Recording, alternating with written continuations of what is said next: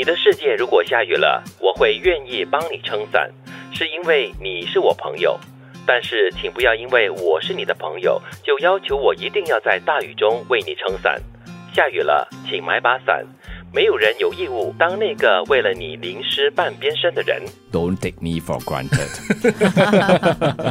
偶尔，如果你的世界真的是下了雨，我可以帮你一把，但是你不能够要求我总是在你身边帮你一把，然后我身体的另外一边被雨淋湿哦。嗯，呃，不可以对朋友有这样的奢望，也不可以对你身边挚爱的人，包括了你的亲人呐、你的另一半哈，也有这样的奢望，因为你就是你自己嘛，你自己的问题要自己来解决。嗯，如果你遇到这样的一个人的话呢，你必须感恩，你必须感谢老天派了这样的一个天使给你，无时无刻的帮你挡风遮雨。对，但是你也不要把它当做是理所当然的一种存在哈，你要重视它的存在还有价值哈。嗯，他帮你撑伞之后，一定要说谢谢哈。对，他帮你撑伞之后呢，以后他需要人帮他撑伞的时候，你也必须愿意做出这件事。嗯，但是有很多人其实这也是一种惰性或者是一种天性吧，而且你的依赖感被养成了过后呢，你就很难再可以很独立的去面对一些问题了。对，其实我们很多时候会这样子的，比如说你身边可能有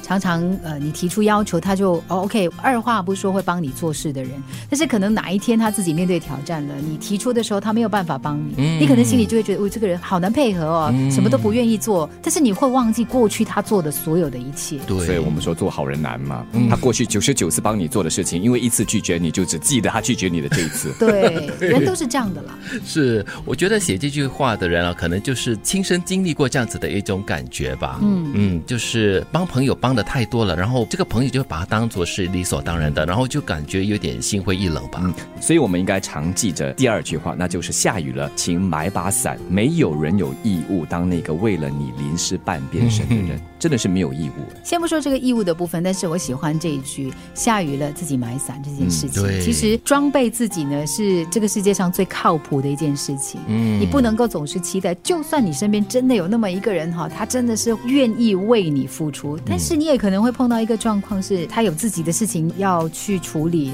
当下他真的没有办法来帮你，或者是像现在关闭疫情在山遥路远的，他可能没有办法回来。嗯，那你难道你就这样让自己在雨里面淋湿吗？难道你就让自己病倒吗？难道你就放弃吗？因为没有人帮你撑伞。对，只有自己帮自己，自己靠自己才是最靠谱的一件事。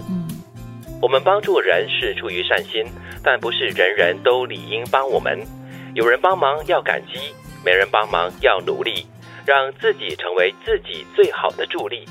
其实这句话就是补充我们上面那句话所说的哈。嗯，靠自己吧，那是最靠谱的。但是也很难说了，有时自己也靠不了，也不能太过相信，对吗？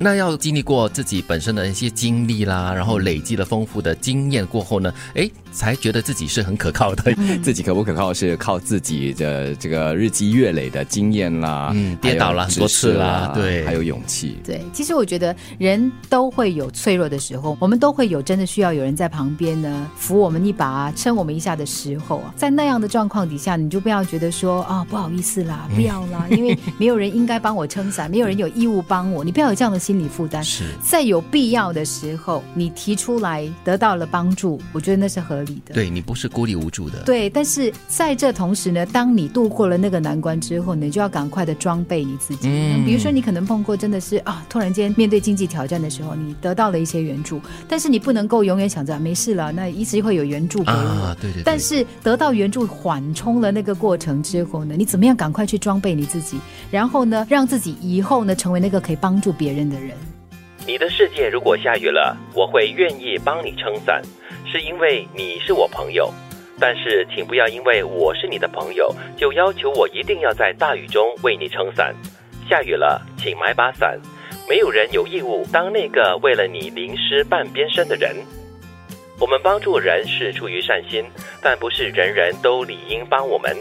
有人帮忙要感激，没人帮忙要努力，让自己成为自己最好的助力。